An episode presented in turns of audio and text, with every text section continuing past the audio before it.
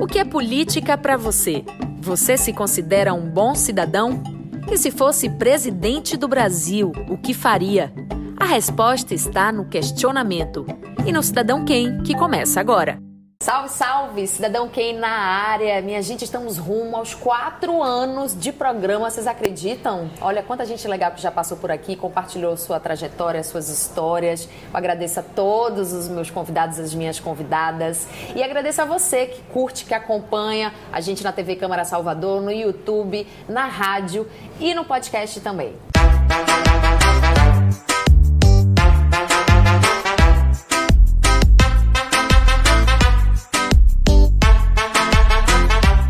Aqui no Sebo Galáxias para mais uma entrevista. Ele é ativista, comunicador, criador de conteúdo, é autor de duas leis em vigor aqui na Bahia, fundador da torcida LGBT Tricolor e foi eleito por dois anos como um dos 50 LGBTQs mais influentes do Brasil. Onan Rudá, seja bem-vindo, Onan. Obrigado, prazer, Tudo satisfação. Bem? Tudo bom, como é que você está? Tudo ótimo. Onan, eu estava pesquisando o seu nome.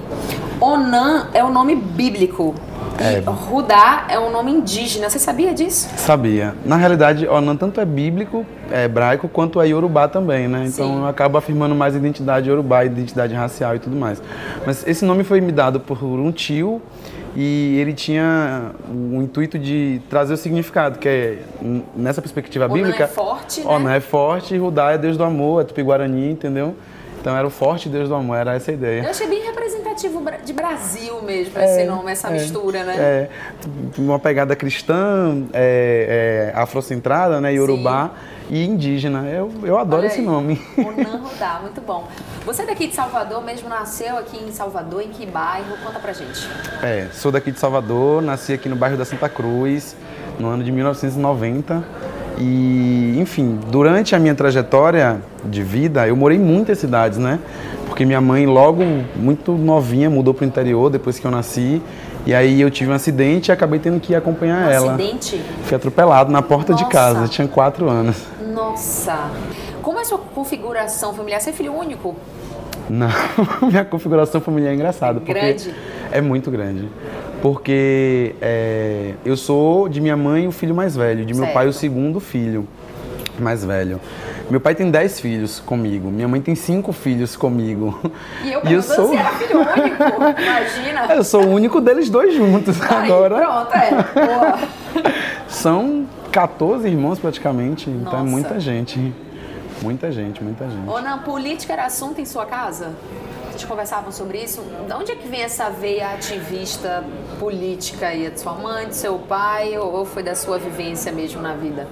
Política é assunto em minha casa porque quando, como a gente morava no interior, em geral nos interiores, o que domina a economia local é a prefeitura. Então a disputa de prefeitura é feita na base da foice, da, de tudo que se imaginar, né? Então tem muita violência política no interior, inclusive. Então sempre foi assunto na minha casa política. Sim. Agora, talvez não na perspectiva macro, sabe? Uhum. Isso passou a ser um imperativo quando é, Lula se elege e aí Sim. começam a surgir polêmicas que inevitavelmente passaram a também entrar no nosso ambiente doméstico. As cotas, entendeu? Bolsa Família, esse tipo de política e tudo mais. É, eu me engajo na política a primeira vez quando eu tinha 15 anos. Eu fui para o congresso da UBS, da União Brasileira de Estudantes Secundaristas, lá em Brasília.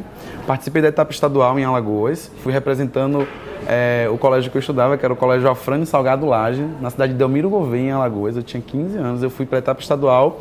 Depois eu fui representando a, a, o estado na etapa nacional. E ali eu tive meu primeiro contato com, com a política.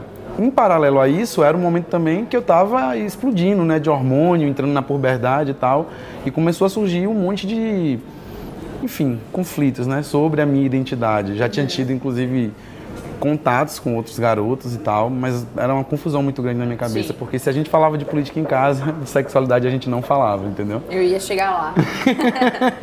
então, esse assunto não, não rolava? Rolava, mas sempre numa perspectiva de muito ruim, entendeu? Sim. Então, eu tenho um, algumas lembranças de quando a gente está todo isso dentro de casa, é, sobretudo assim, com minha mãe, eu acho que com meu pai, eu passei a conviver com meu pai depois dos oito anos, eu fiquei alguns anos distante dele nessa, morando com minha mãe pelo interior e tal. O meu pai, a gente até falava mais sobre isso, porque como ele era cantor, meu pai foi cantor de uma banda chamada Banda Reflexos, aqui Nossa, na Bahia. para tudo! Coloca aí, Júnior, nosso editor, coloca aí um clipe Banda Reflexos. Por favor, recordar é viver.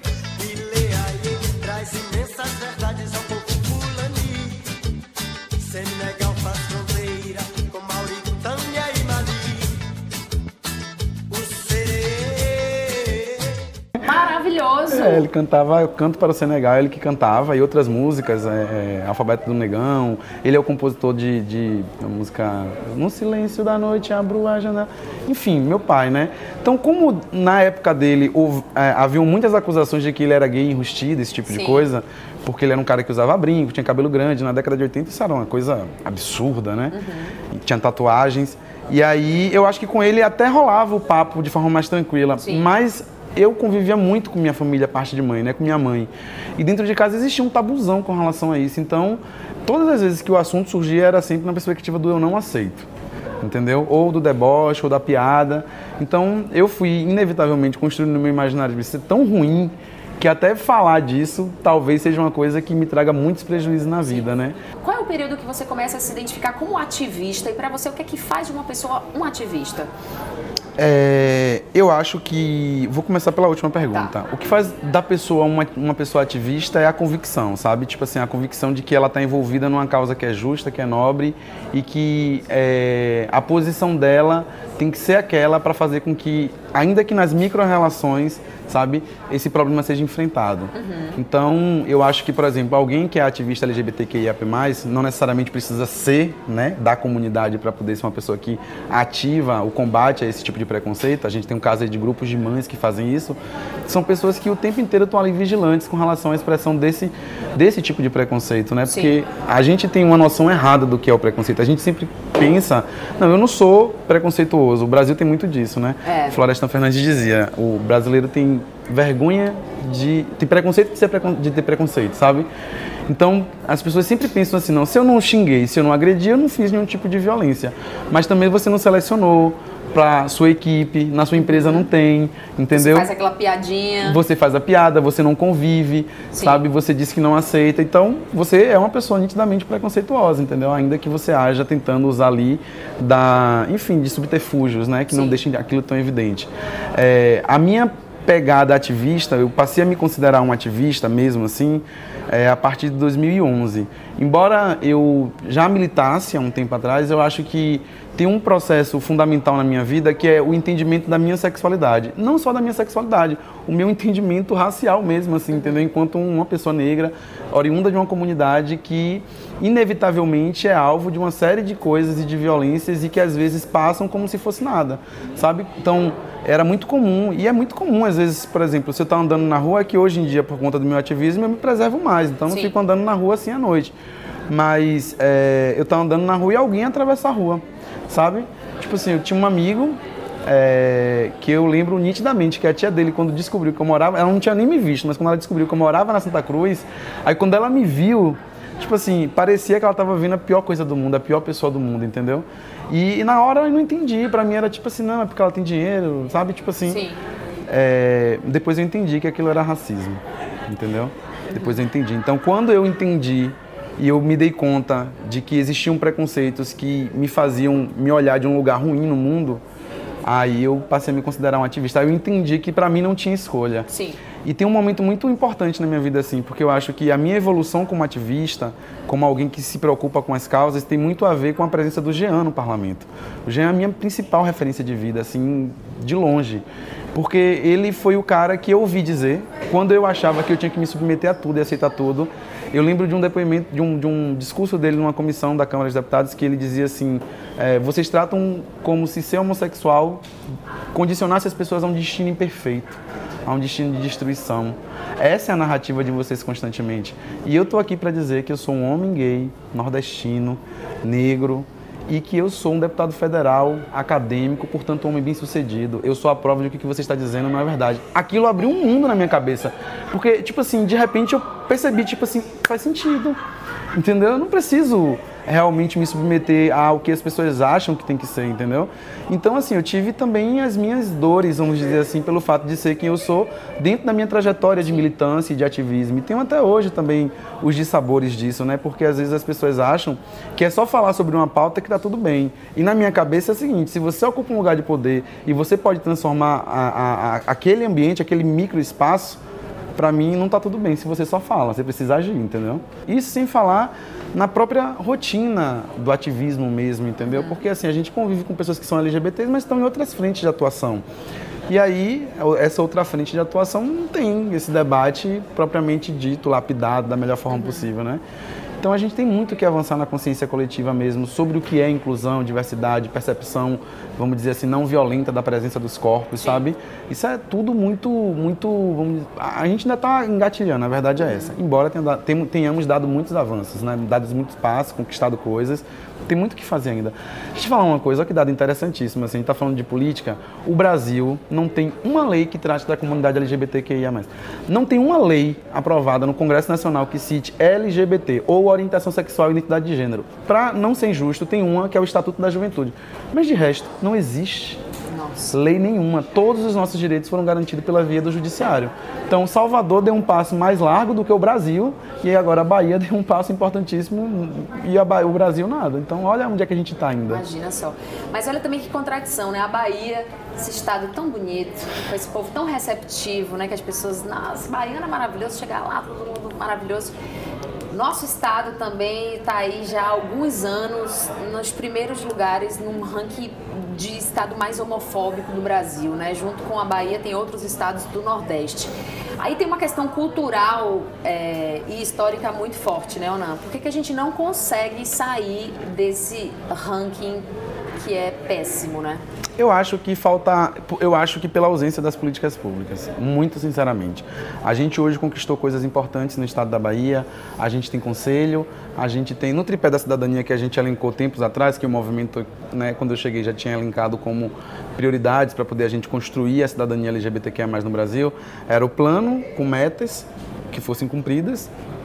A gente não tem um centro de referência, a gente tem um centro sim, de referência. Sim mas eu acho que muito aquém. O centro de referência atua em Salvador, basicamente. Não atua no interior. Há uma perspectiva de interiorização, mas essa. Enquanto a gente está em perspectiva, as coisas estão acontecendo agora, entendeu? Sim, claro.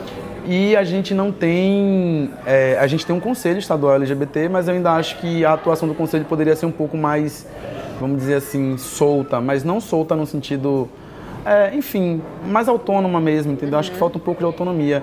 Isso dificulta, Pamela, porque assim, o que, é que justifica um estado como a Bahia, que Salvador faz 37 paradas de bairros e a Europa inteira não faz 37? Então, Salvador sozinha tem mais organização LGBTQIA+, do que a Europa inteira, e a gente não consegue sair disso. a gente não consegue organizar para pressionar o poder para a criação de políticas públicas.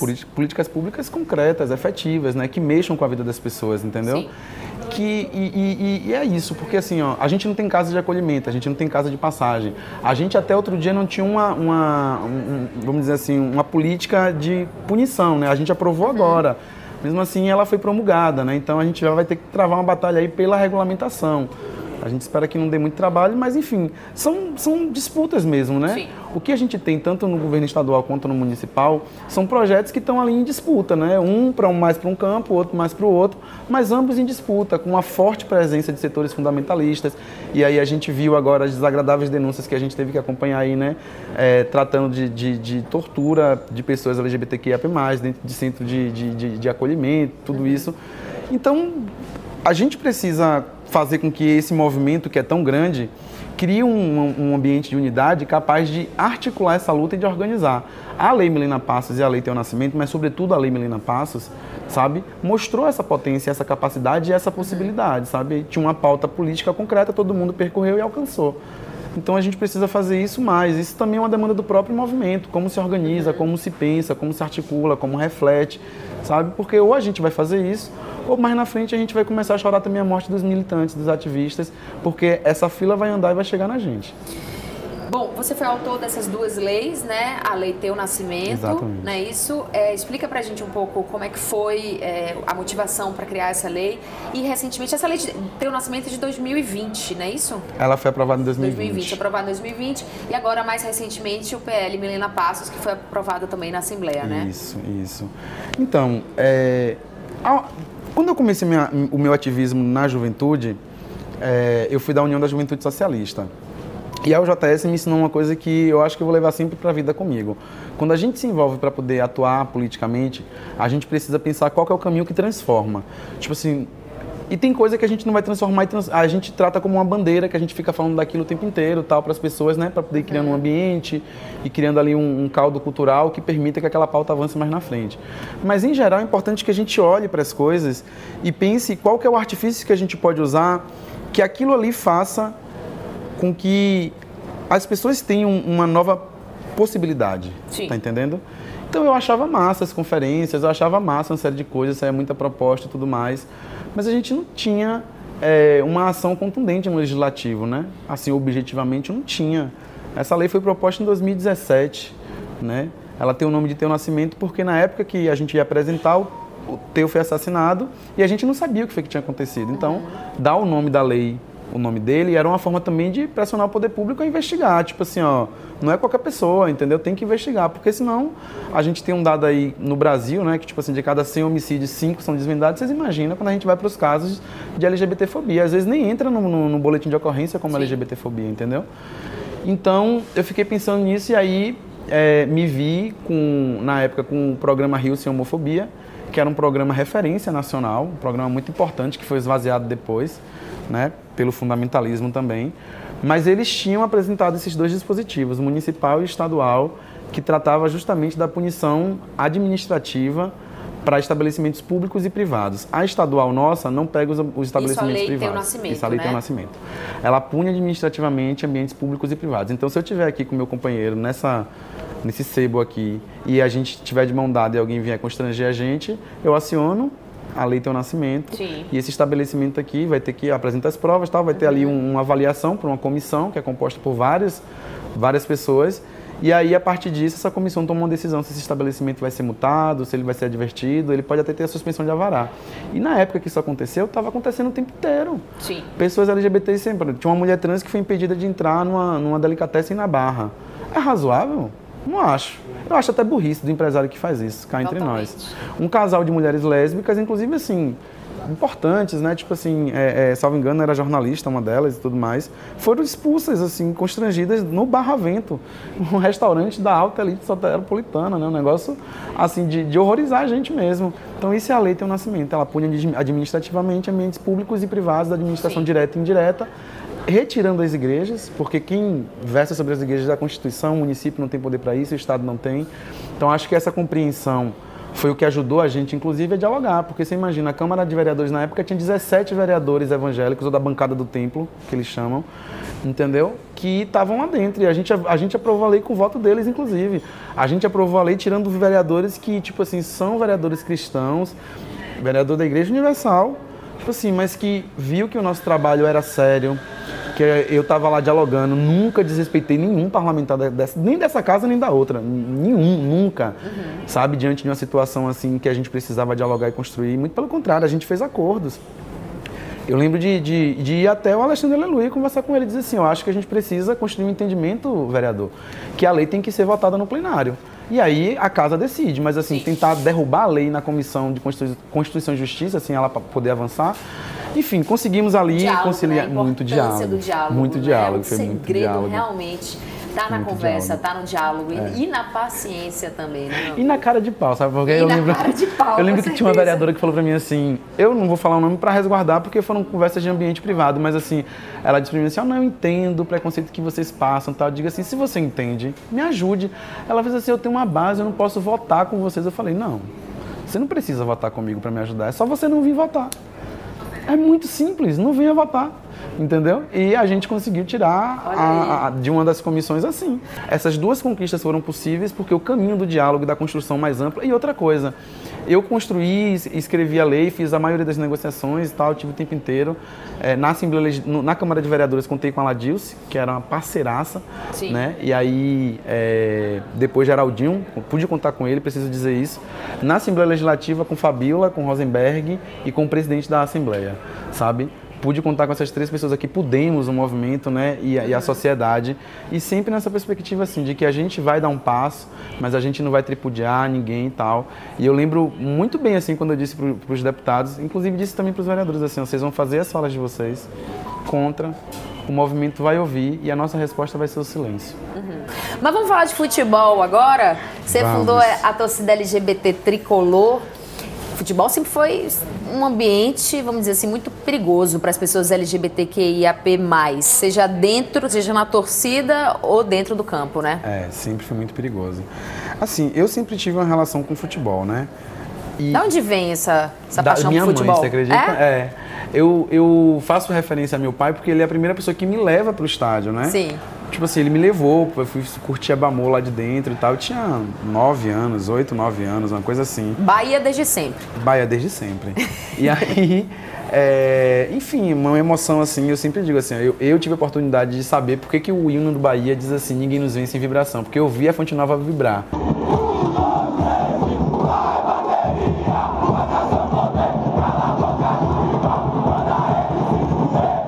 Em paralelo a isso, a relação com a sexualidade sempre foi algo muito difícil na minha vida. Muito difícil. Eu saí do armário com 20 anos.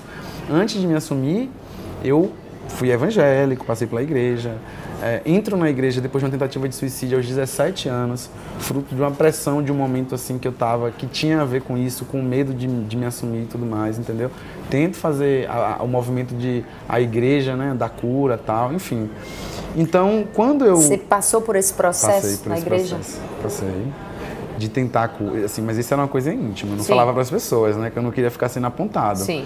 Mas eu passei por muitos processos particulares assim dentro da igreja, entendeu? De é, eu lembro que tudo que era oração que tinha eu ia. E minha pauta era sempre a mesma, preciso ser curado. Sempre a mesma, sempre a mesma. Porque eu já tinha, já vinha do trauma de uma E sua mãe sabia que você buscava essa. Eu não sei se ela sabia, porque eu nunca contei. A verdade é que eu nunca contei pra ela. Agora, é, que eu tinha um comportamento completamente, Uhum. vamos dizer assim, identificável para as pessoas, Sim. as pessoas identificavam os traços, os trejeitos e tal. Uhum. Sempre surgia alguma coisa, alguma piada tal. E aí você, para se reafirmar quando você está dentro desse lugar, você começa a transferir o ódio que as outras pessoas têm entendeu? Ou repi- reproduzir o mesmo ódio que as outras pessoas têm contra os seus iguais, sabe? O meu medo de me assumir era muito grande. A minha repulsa por mim mesmo era muito grande. Quando eu me relacionava com um outro homem, porque acontecia, Sim. é, a minha primeira sensação era de nojo. De nojo de mim mesmo, nojo de tudo. Então, tipo assim, esse episódio da tentativa de suicídio vem de uma situação dessa também, entendeu? Pós-contato, a discussão com minha mãe por outra coisa, eu ficava pensando assim, meu Deus, se a gente briga por essas coisas, imagine se ela sonhar isso aqui. Sim. Aí nesse dia eu tomei um- uns remédios e um monte de remédio. E aí uma vizinha entrou em casa, ela tinha acesso à casa e acho que foi um, um pouco da minha sorte também. Foi que ela entrou dentro de casa, a porta estava aberta, eu tinha botado o cadeado, mas não tinha batido. E eu achei que eu tinha batido. Aí ela entrou e me viu na sala desmaiada. Então eu acordei no hospital já, acho que já tinha feito uma lavagem. Entendeu? Aí no dia seguinte eu estava dentro de casa com ela e não me olhar, né? Só que ela tinha filho e tal. Aí eu lembro de tentar cortar os pulsos. Eu tenho até cicatriz até hoje, tentar cortar os pulsos com gilete, mas eu tava dopado, eu não conseguia, entendeu? Nossa, Aí é, foi, foi bem difícil. Logo em seguida eu entro pra igreja, entendeu? Uhum. Pra poder tentar buscar esse, esse conforto lá dentro, essa cura, eu acho que era, sabe? E não E o acontece. futebol foi um lugar. Era um lugar de, de resgate ali também? Era um lugar de medo. De quando eu passo por tudo isso, que eu saio da igreja, porque dentro da igreja eu ainda vivencio o futebol, o baba da Sim. igreja, as coisas e tudo mais, né? É, mas quando eu saio de tudo, que eu resolvo assumir minha identidade, aí eu passo a ter um certo pavor do ambiente do futebol, passo a ter medo mesmo, entendeu? Passo a ter medo de ir pro estádio, passo a ter medo de tudo, porque em algum momento da vida eu já não aceitava mais fingir que eu não era quem eu era. Sim. Sabe? Pra estar em um ambiente. Ponto final. E aí você aproveitou esse momento do Bahia ali de ações afirmativas para fundar a LGBT Tricolor. Isso, o Bahia fez. 2017 se posiciona a primeira vez, um dos primeiros clubes do Brasil. 2018 se posiciona. E aí, em 2019, o Bahia começa o ano fazendo ações. Aí vem o nome social, vem o lançamento da camisa. Quando o Bahia faz a, a- a ação em setembro ou em agosto, que é com as bandeiras e o vídeo, né? é, Levante a bandeira tal, que é o Rafael que faz, um vídeo lindo. Esse vídeo circulou o mundo. Preciso arrematar bem esse ponto, porque é com ela que a gente luta.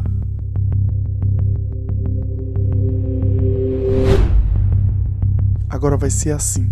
Sempre que alguém disser onde acaba meu campo, eu levantarei bandeira.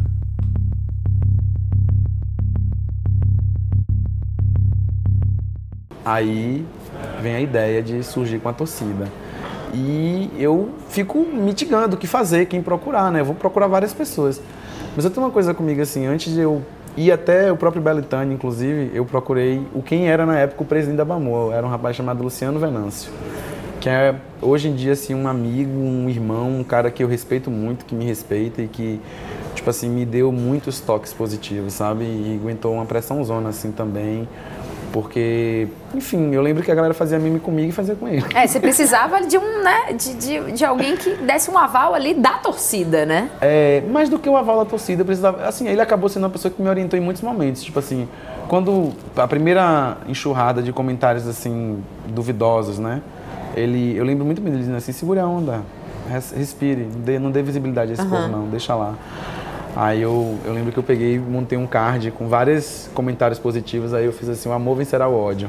Aí a gente publicou na rede, tipo assim, então a gente começou a ir nessa onda.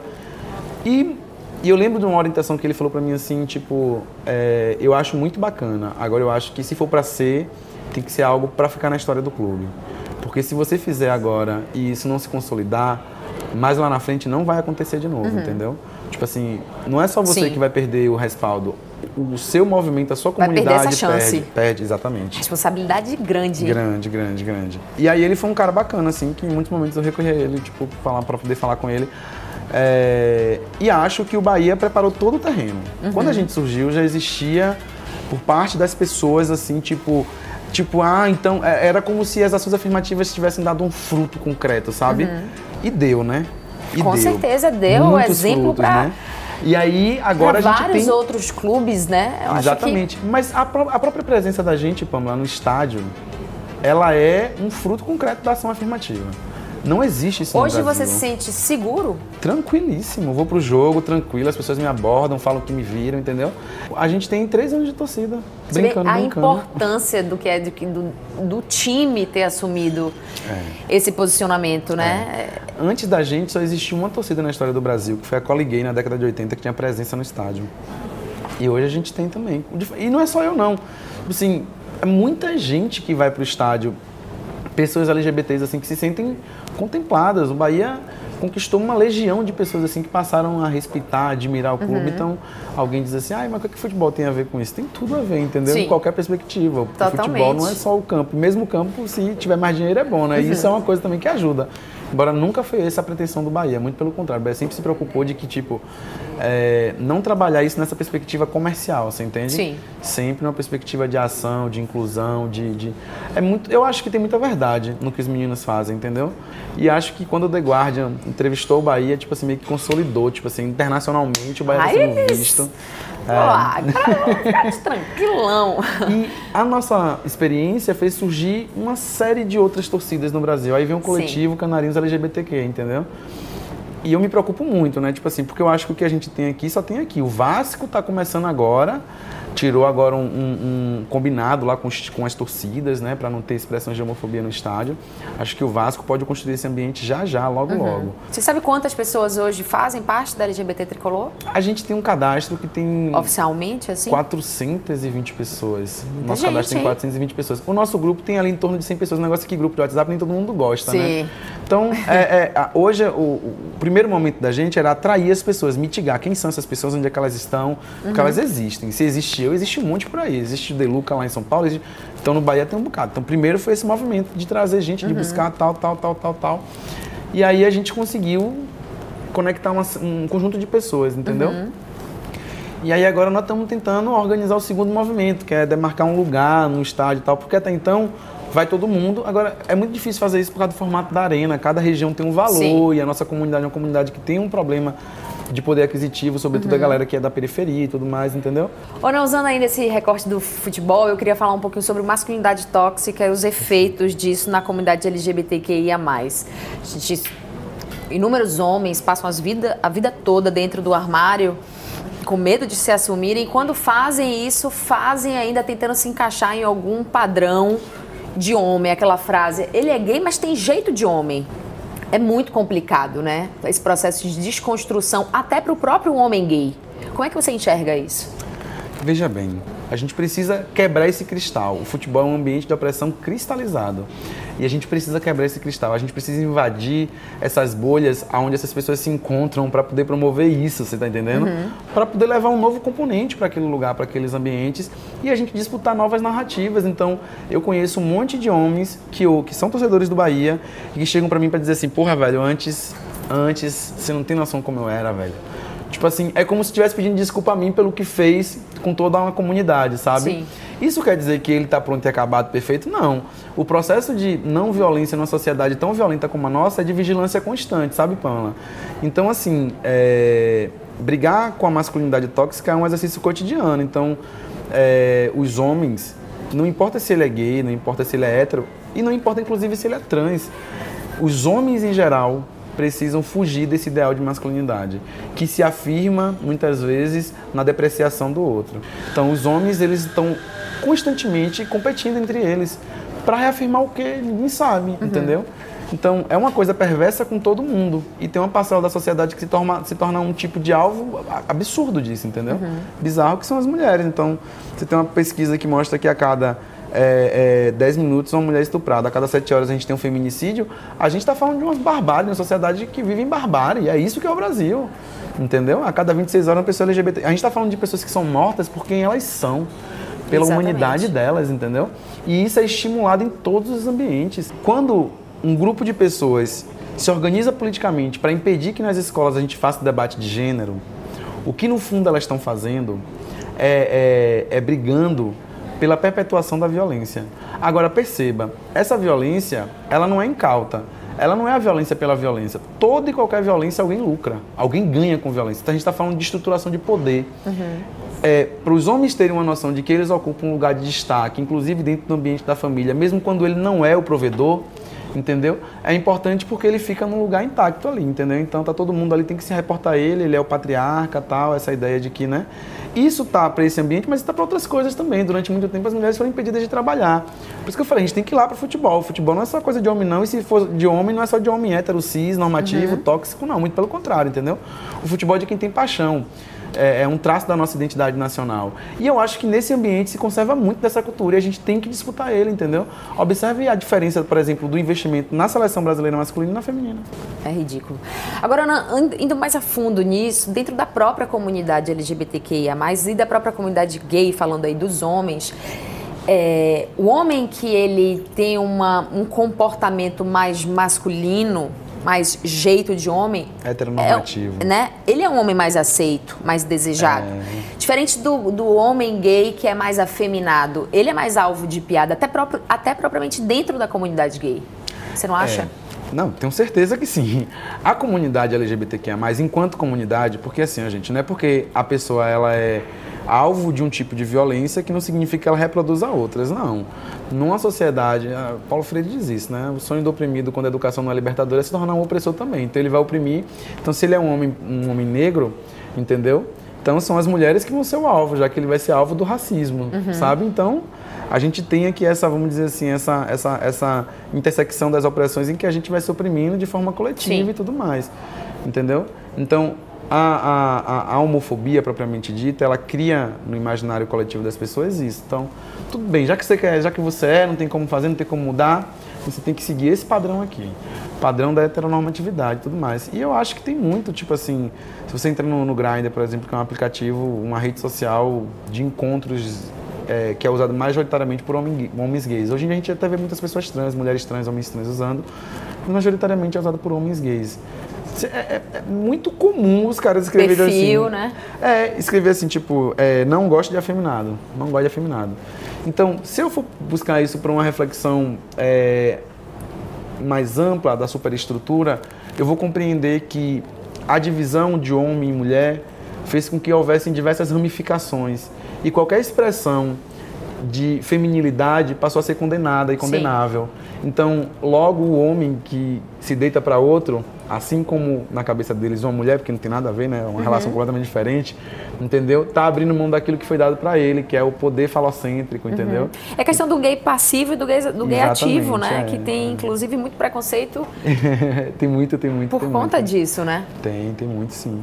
Então, é, essas são narrativas que a gente precisa combater, né? A heteronormatividade, ela atua como um, um- um braço operante constante da homofobia na construção de um tipo de gay aceitável, de um gay palatável, entendeu? Então, é muito perverso mesmo essa interação. Onan, é, você foi candidato a vereador também, Fui né? Por que, que vereador. você se candidatou e tem vontade de, de candidatar novamente? Eu resolvi me candidatar por conta da nossa subrepresentação enquanto comunidade. Então, é, é inimaginável que a gente tenha. As mulheres passam por isso e são maiorias, imagina nós, né? Tipo assim, você tem casas de vereadores de interior aí que não tem uma mulher.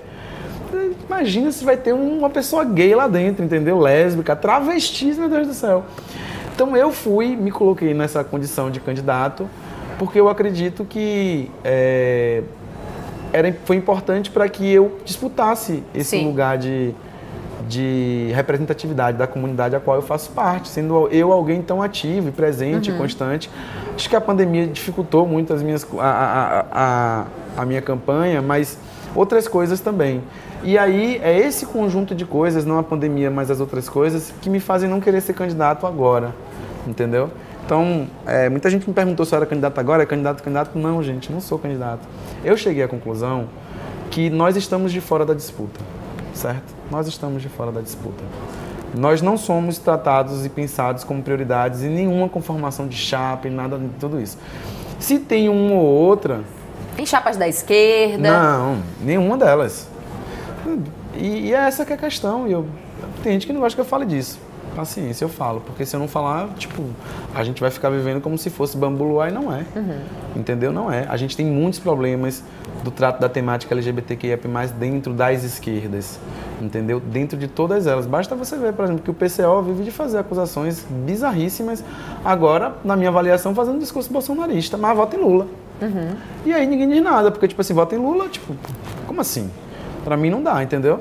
Eu fiz uma crítica a Lula no dia 28 de junho. Porque teve em Salvador, postou uma foto com o pastor Sargento Isidório. Tem o máximo de respeito. É, enfim, nunca tive nenhum embate direto com, com o pastor tal. Então, se alguém diz que me respeita, que respeita a minha luta, que é parceiro e aliado da minha luta, eu preciso cobrar dessa pessoa coerência. Como é que no dia 28 de junho, que todo mundo tá falando, todo mundo das marcas, todo mundo tá falando, você não quer se posicionar com medo de quê? Com medo de quê, afinal de contas, entendeu? Então falta Pra convicção. quem não sabe, dia 28 de junho é o Dia Internacional do Orgulho LGBTQIAP+. né? Exatamente. É, então qual é o medo, afinal de contas? Numa data que todo mundo tá falando. Pois é. Então eu procuro cobrar, entendeu? Eu procuro cobrar. E é por isso, nesse momento, que eu não quero ser candidato, entendeu? Não quero. Então me diz, o que é política pra você, Onan? Política para mim é a arte de mediar conflitos e é a arte de transformar realidades em benefício da, do ambiente coletivo, sabe?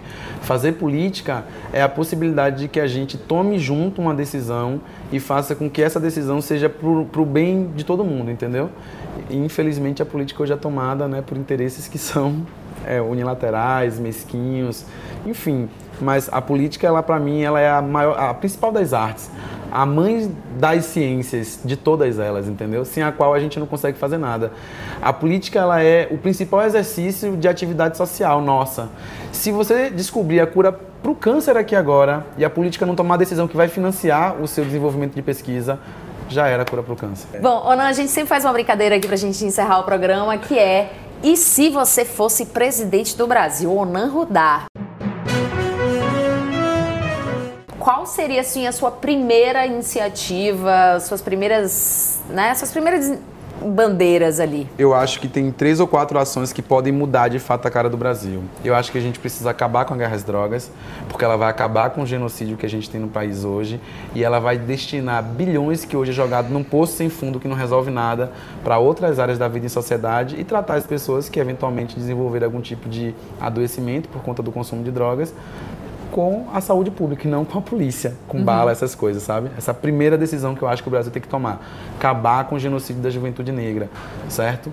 E isso vai possibilitar que a gente também dê outros passos na construção de uma, de uma, de uma eh, segurança pública mais cidadã. Essa Sim. é a primeira coisa. A segunda coisa é taxar grandes fortunas, eh, eh, lucros e dividendos e fazer um, pro- um programa de distribuição, de distribuição de renda mais efetivo. Tá entendendo por quê? Porque o, o caos social que a gente vive no Brasil tem a ver com o fato de que quem é pobre é muito pobre e quem é rico é muito rico. E o problema é que os bilionários hoje não pagam impostos, então a gente precisa transferir essa carga tributária que hoje a a- a- o povo mais pobre paga para essa galera de cima, entendeu? Então, se você tem um Chevette, você paga emplacamento, seguro de automóvel e tal. Se você tem um helicóptero, se você tem um iate, se você tem um jet ski, você não paga nada. Tem alguma coisa errada, entendeu? Eu acho que na temática das mulheres já passou da hora da gente ter uma lei que equipara salário. É injustificável as mulheres terem o mesmo cargo, a mesma tarefa e ganhar menos. E às vezes tem até melhor currículo, sabe? Eu acho que no caso da comunidade negra, já passou da hora da gente ter um mecanismo que de fato nos ajude a nos afrocivilizar, como dizia Gil aqui, né, na, na eleição de, 80, de 89, de 88, enfim. Eu acho que qualquer gestor que pegue uma nação, que tem uma comunidade, que tem uma expectativa de vida de 35 anos, como é o caso das pessoas travestis e transexuais, ele tem que se sentir derrotado se ele não conseguir mudar isso num tempo mais rápido possível. E é tão barato para fazer, cá entre nós, sabe? Programas como Transcidadania e tal, tipo assim, é barato, a comunidade não é gigante, sabe? É boa vontade mesmo de fazer. Então, quando a gente sai na rua, Pamela, é, e você é mulher e eu sou um homem gay, a gente pode sofrer um assalto, a gente pode sofrer uma bala perdida, mas você pode ser vítima de um tipo de violência que só você vai ser. Você pode ser estuprada, entendeu? Alguém pode fazer algum tipo de, de abuso com você, passar a mão e eu posso ser alvo de homofobia. Quem não passa por isso não faz ideia do que é isso, entendeu? Então a gente é vítima de um tipo de violência que só eu sou, porque eu sou quem eu sou, e só você é, porque você é quem você é. Entendeu? Não cabe mais isso, né? Não no Brasil que a gente fala que é diverso, que é alegre, que é feliz, enfim. Onan Rodar, nossa, eu adorei te conhecer. Muito obrigada por compartilhar aqui. Quando você foi no, no Band de Mulher, eu fiquei, não, preciso conhecer mais desse cara, velho. Como assim? Eu não conheço. Muito Massa. obrigada, viu? Obrigada, Parabéns pelo seu trabalho. Vida, vida longa ao seu ativismo, à sua militância. Axé, pra Conte nós. comigo. Obrigado, tamo Obrigada. junto, viu? Obrigada, minha gente. Espero que vocês tenham gostado, assim como eu gostei muito. Não tá nas redes sociais, sigam lá, acompanhem. Muito obrigada e até a próxima. Tchau.